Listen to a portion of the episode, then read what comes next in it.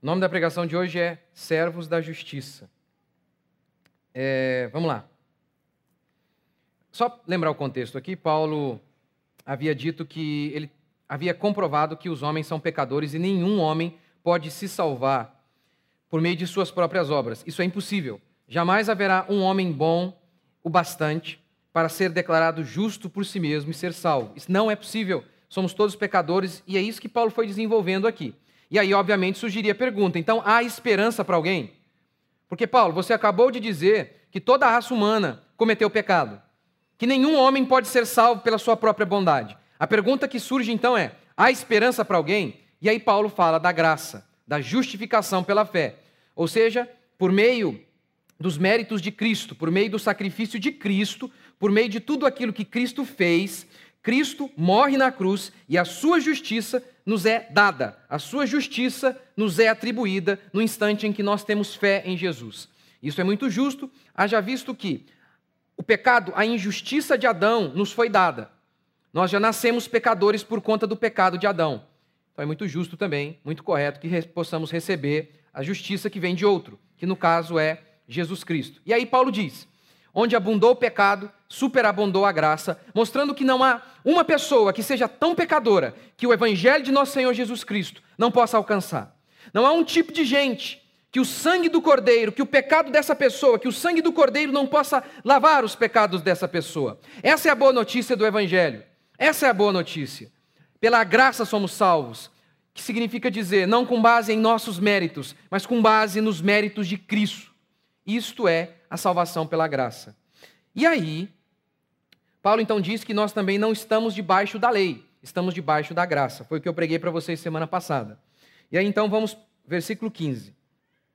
Então, havemos de pecar porque não estamos debaixo da lei, mas debaixo da graça? Se você não ouviu, assista lá no YouTube. O que significa isso aqui? Não estamos mais debaixo da lei. Estamos debaixo da graça, então haveremos de pecar agora? Paulo responde: Deus me livre, jamais. Verso 16: Não sabeis que quando vos apresentais a alguém como escravos para lhe prestar obediência, sois escravos daquele a quem obedeceis, seja do pecado para a morte, seja da obediência para a justiça? Paulo então agora vai empregar outra figura para retratar a nossa relação com Deus e com o pecado. Ele diz assim: o pecado é como um senhor de escravos, como se fosse uma pessoa. E a obediência também, diz Paulo. O pecado, como um senhor, ele te escraviza para a morte.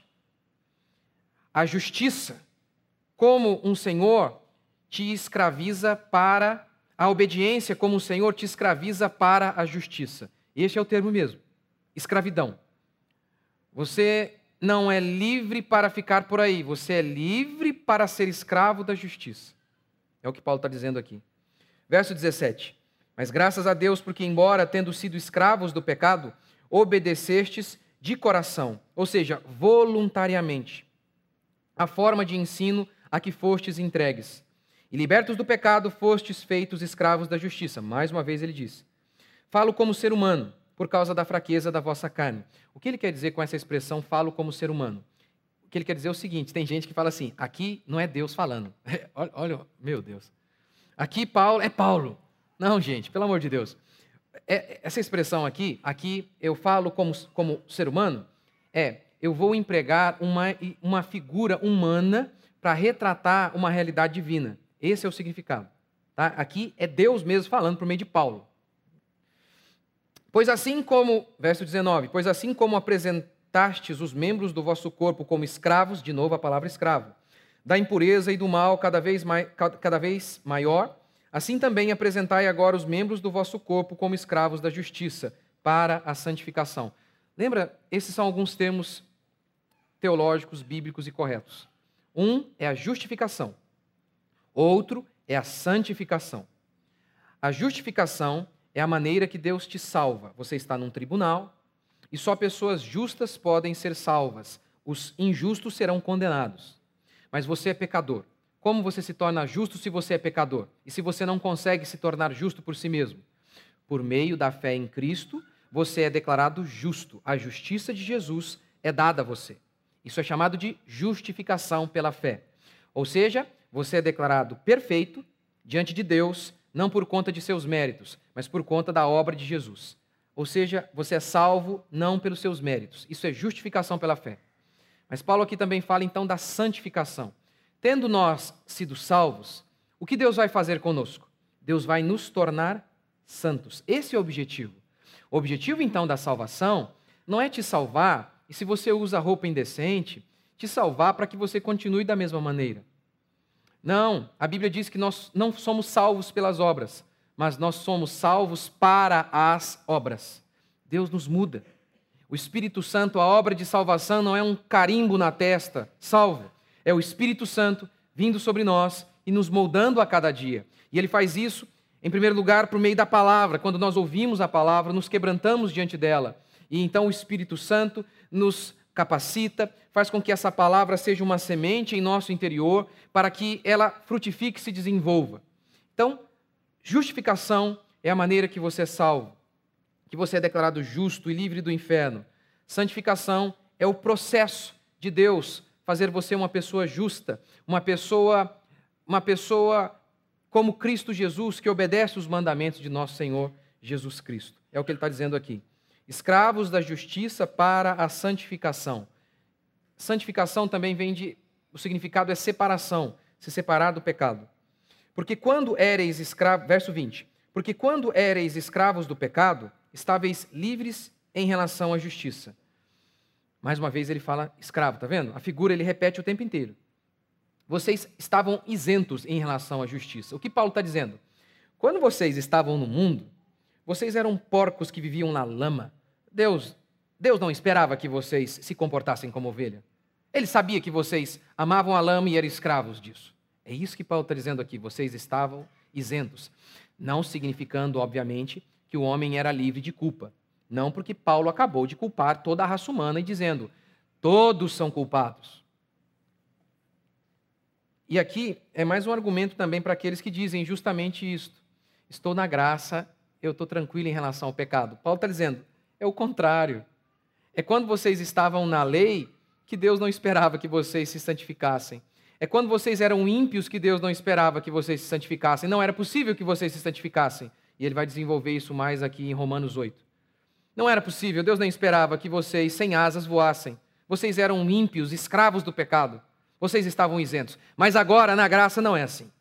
Vocês foram regenerados, o meu espírito habita em vocês. Percebe como que é, é impressionante como que os, os se dizem cristãos, distorcem a palavra de Deus absurdamente, que eles dizem estamos na graça justamente para viverem em pecado, e Paulo está dizendo que a graça é justamente o oposto. A graça não é provisão para você pecar, é a capacitação de Deus para você viver em santidade, é o oposto. Ele continua, verso 21. Que fruto colhestes das coisas que agora vos envergonhais? E eu pergunto para você: quais são os frutos que você colheu daquela vida de pecado que você vivia? Ele diz: vergonha. Vocês sentem vergonha disso. Portanto, eu preciso argumentar com vocês que aquelas práticas não têm mais a ver com vocês, porque é este o argumento de Paulo. Porque havia pessoas, Paulo está falando, fazendo duas perguntas retóricas, que era a pergunta que homens malignos fariam. Ué, Paulo, já que somos salvos independentemente do que fazemos, então não importa o que fazemos. Paulo, já que não somos salvos por obediência da, pela obediência da lei, então não importa o que fazemos agora. Paulo está dizendo, não é assim, é o contrário. Vocês eram porcos, vocês não conseguiam andar como ovelhas e jamais fariam isso. Mas Deus fez uma mudança no interior de vocês. E lembre-se, isso é real. Deus nos mudou por dentro. A nossa natureza, que é o que Paulo diz aqui. De coração vocês obedecem. Deus mudou o nosso interior. Lembra da profecia sobre a nova aliança, tirarei o coração de pedra e darei um coração de carne. Deus fez um milagre em vocês, o que é chamado de novo nascimento. Isso é real, isso é real. É tão real quanto o ar que você respira. A mudança que Deus faz em nós é por dentro, coisa que nenhuma filosofia pode fazer. Os homens que estão lá fora, eles até sabem que eles não devem fazer certas coisas, mas não conseguem, porque são escravos, são porcos, são escravos da lama. O que Deus fez conosco não foi nos dar uma ajuda. O que Deus fez comigo e com você não foi mostrar o caminho para que você andasse sozinho. mas foi te pegar no colo e te capacitar, te dar uma nova vida, isso é real. O novo nascimento é real, uma mudança por dentro. Ora, Deus não fez todas as coisas existir a partir do nada, não existia nada. Ex nihilo, essa é a expressão usada em Gênesis. Deus fez tudo vir à existência, mesmo que esse tudo não existisse.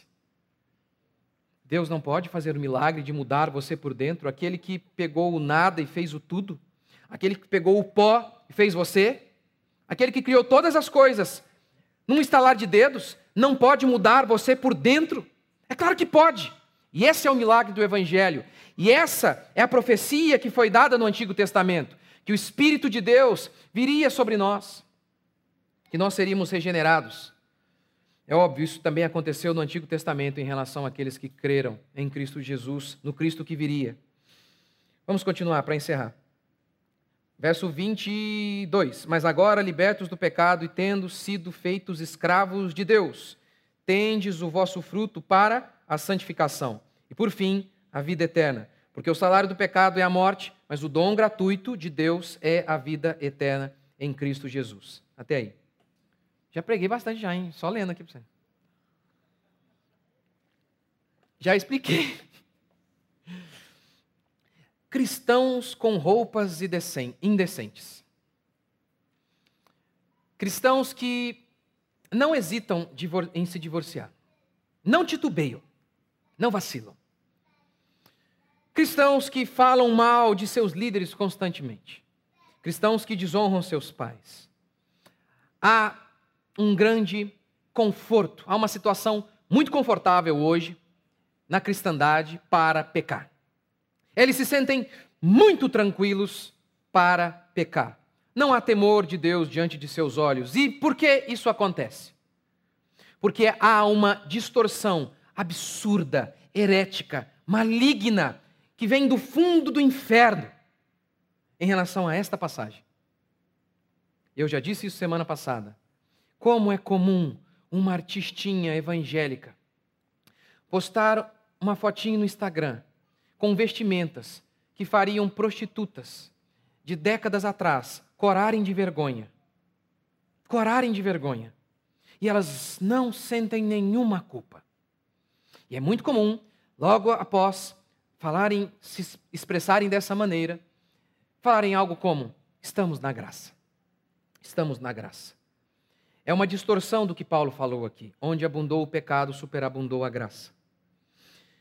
Agora, Paulo já havia falado sobre isso. Paulo disse: onde abundou o pecado, superabundou a graça. E a dedução dos filhos do diabo era: peraí, se onde abundou o pecado, superabundou a graça, pequemos mais para que tenhamos mais graça. Essa é a dedução do filho do diabo, do filho das trevas, e que talvez um cristão possa ser tentado a pensar também. Mas Paulo responde assim: absurdo.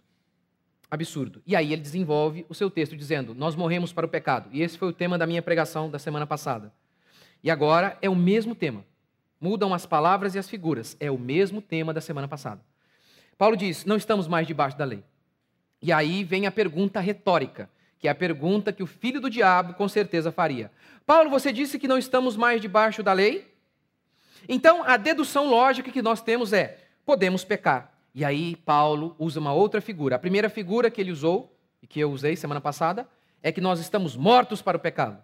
A figura que ele usa agora é: nós somos servos da justiça, somos escravos da justiça. Não faz sentido o que vocês estão falando. É sobre isso que eu vou falar. Primeiro, você é servo de quem você obedece. É, parece óbvio, não? Mas é simplesmente isso que ele está dizendo. Verso 16: Não sabeis que quando vos apresenteis, apresentais a alguém como escravos para lhe prestar obediência, sois escravos daquele a quem obedeceis? E aqui, você nota, Paulo está dizendo, quando você se, é, se apresenta para ser escravo. Nós estamos mais acostumados com a escravidão negra, que tinha a ver com roubo, sequestro. A escravidão teve várias, teve algumas variantes aí ao longo da história. Você nota, por exemplo, em Israel, uma escravidão que é extremamente voluntária, alguns tipos de escravidão voluntária. Por exemplo, por conta de pobreza. A pessoa diante de pobreza, ela decidia se tornar escrava de alguém. Lembra também lá de Faraó, no, o povo de Israel no Egito? O povo começa a se tornar pobre, não apenas o povo de Israel, mas todo o povo, e o povo começa a se entregar a, a Faraó para ser escravo de Faraó.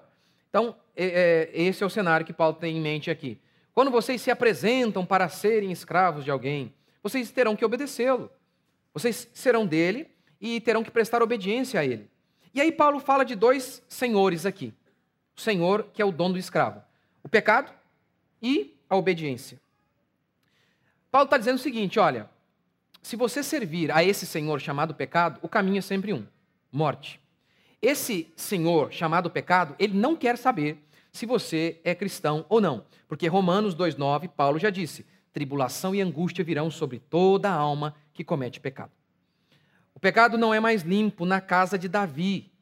O pecado é pecado na casa da garota de programa da esquina e na casa do homem segundo o coração de Deus, a ponto de que, na casa do homem segundo o coração de Deus, quando ele mente, mata e adultera, a morte, desgraça e estupro em sua casa. O sangue não deixa de escorrer no batente da casa de Davi. É isso que Paulo está dizendo. Se vocês servirem ao pecado, a morte vai dominar vocês. A desgraça, o infortúnio há de dominar sobre vocês. Ora, é claro que quando ele diz, e eu já acabei falando aqui no começo para vocês, porque naquele tempo vocês estavam isentos de obedecer. Vocês não tinham capacidade, vocês eram malignos. Mas agora a história mudou. A história mudou. Ora, em segundo lugar, Paulo diz: somos servos da justiça. E ele diz isso várias e várias vezes. Somos escravos da justiça. A liberdade em Cristo é escravidão. A escravidão em Cristo é liberdade. Não há liberdade longe de Cristo. Como eu falei para vocês, o mundo antigo convivia com naturalidade em relação à escravidão. Podia se tornar escravo por conta de pobreza, por conta. também havia escravidão motivada por guerra. Quando uma batalha numa batalha uma nação perdia, um ato de misericórdia era tornar os homens escravos, dependendo da condição, obviamente. Ou era escravidão ou era morte.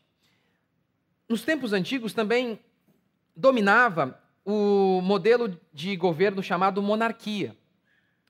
Um rei dominava sobre o povo. O rei era o dono da terra. Assim, acontece em Israel. O povo de Israel era um povo livre, e o povo começa a querer imitar as outras nações, dizendo: Olha, nós queremos ter um rei aqui também. E Deus diz para o povo: Olha, vocês são livres hoje. Se vocês tiverem um rei, o rei vai pegar da lavoura de vocês, vai pegar de seus filhos. Vocês não precisam ser assim. Vocês são livres agora. Mas eles disseram: queremos um rei. E já vai dizendo que o tipo de monarquia é uma espécie aí já de um, tem um quê de escravidão aí. Mas o homem moderno, ele se considera livre de tudo e de todos, inclusive de Deus. Essa ideia de escravidão não permeia mais o imaginário coletivo. Não permeia. É daí então que surgem frases como meu corpo, minhas regras. Isso era inconcebível na Idade Média, em períodos anteriores. Inconcebível. É hoje, em nossa época, por algumas influências positivas e outras negativas, é que o homem se considera um ser livre, inclusive do próprio Deus. A ponto de, a ponto de, mulheres cristãs, mulher de pastor, pastor às vezes, dizer assim: olha, eu não quero ter filho. Por quê? Porque eu não quero. É certo o que eu quero, é errado o que eu não quero. Esse é o único parâmetro, inclusive daqueles que se dizem cristãos. Perderam por completo a ideia de escravidão. De que um, um escravo, ele não é dono de nada, nem de si mesmo. Ele existe para Deus, que no caso é o nosso Senhor. Terceiro, escravidão voluntária. Paulo diz: vocês vieram a obedecer de coração. Calvino, comentando esta passagem, diz assim: aqui o apóstolo compara também o poder secreto do Espírito Santo com a letra externa da lei. Debaixo da lei estão aqueles homens que olham para um livro e tem que obedecê-lo. Mas o livro é só um, uma letra. Não dá vida, não dá força, capacidade para que esse homem obedeça o que está no livro. Paulo então diz: esse não é o estado da graça. Na graça, Deus capacita você por dentro. Na nova aliança, disse o profeta, na mente de vocês eu vou imprimir a minha lei. Será algo que flui de dentro, de dentro de nós. Vou dar um exemplo. Vamos dar um exemplo de como que é na graça. Amar a nossa esposa. Ora, um cristão genuíno, ele é tentado? É óbvio que ele é. Ele é tentado. Ele é tentado, mas ele sabe e ele vê beleza no casamento. Apesar de todas as limitações do casamento, apesar das fraquezas, das dificuldades, ele vê beleza ali. O ímpio não. O ímpio não consegue ver como eu vou ter que ficar com uma mesma mulher a vida inteira. Enjoa, não dá. Não dá. A mesma pessoa todo dia. O ímpio, ele vê uma escravidão. Não por acaso eles chamam o casamento de a, a aliança de a menor algema de todas e por aí vai. Eles veem apenas algo ruim. Eles olham para os filhos, para as crianças, e eles veem apenas algo ruim. Por exemplo, minha esposa está grávida do quarto, da quarta. E aí, nossa, ontem com dor, desconforto, e cansa. E aí tem dia que a barriga fica dura, trabalha demais. Enfim, tem um fardo. Há um fardo na maternidade. Há um fardo. Há o fardo de perder beleza. Há um fardo. Mas o cristão, ele tem prazer em meio, mesmo em meio ao sofrimento. Ele vê beleza em tudo, até nas perdas. Ele vê de alguma maneira Deus trabalhando na vida dele. Ele vê alegria no mandamento que diz: o homem vai deixar pai e mãe, vai se unir à sua esposa, os dois vão se tornar uma só carne e vão ficar juntos até o fim. Ele vê beleza nisso, o ímpio não vê. O ímpio não consegue ver. Depois de algum tempo, né, vocês ouviram aí, tem cantor cristão com um mês de. Não, um mês não, acho que foi uma semana, duas semanas, já divorciou. Ele não consegue. Ele não consegue ver bênção na família. O ímpio não consegue. Por exemplo, pai e filho. Quantas vezes nós erramos? Muitas vezes. Muitas. A culpa nos, nos atormenta. Não ter filho é estar livre de culpa. Você não tem culpa de nada. Agora, ter filho é errar muitas vezes, é perder a paciência muitas vezes. E aí, você tem que pedir desculpa quando você erra, o filho também tem. Tudo isso, mesmo em meio a esse sofrimento, aí você olha para o filho e fala: Meu Deus do céu, gente, mas não aprende. Eu já ensinei isso aí. Quantas vezes eu já falei para a criatura? E dói, é sofrido, e cansa a gente. Cansa, cansa.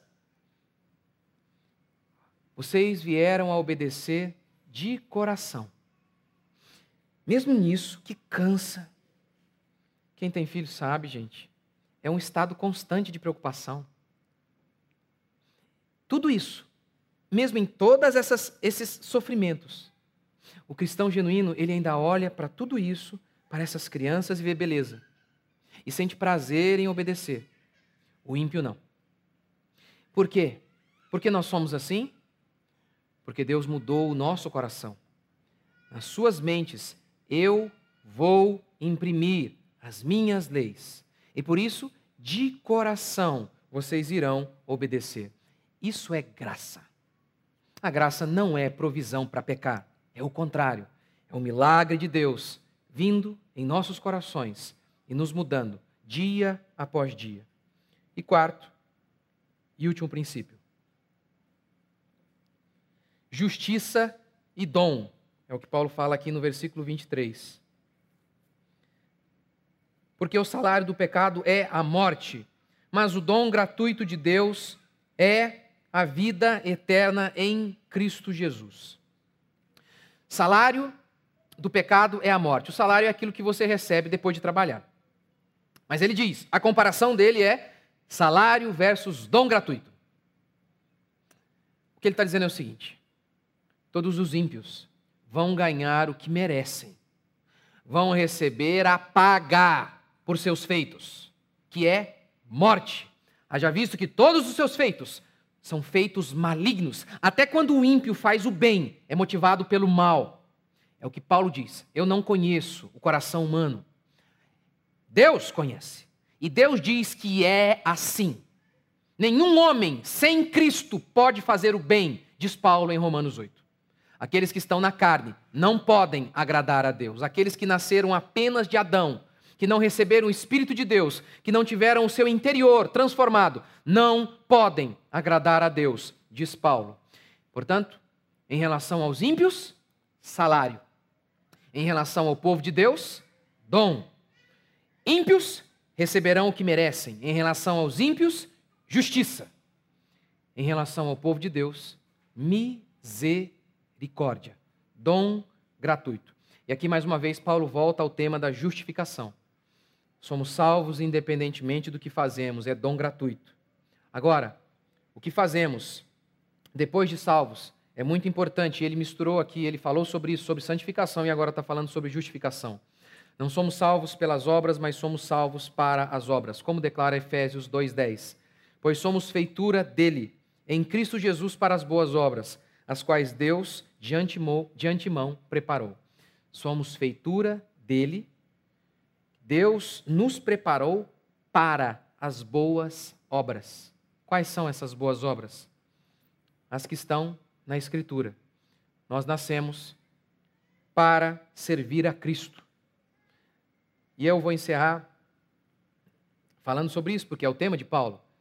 Ele falou várias e várias vezes: somos escravos. Como disse, né, por várias influências, umas negativas, outras positivas, o homem hoje ele, ele tem um senso de, de independência total. É impressionante.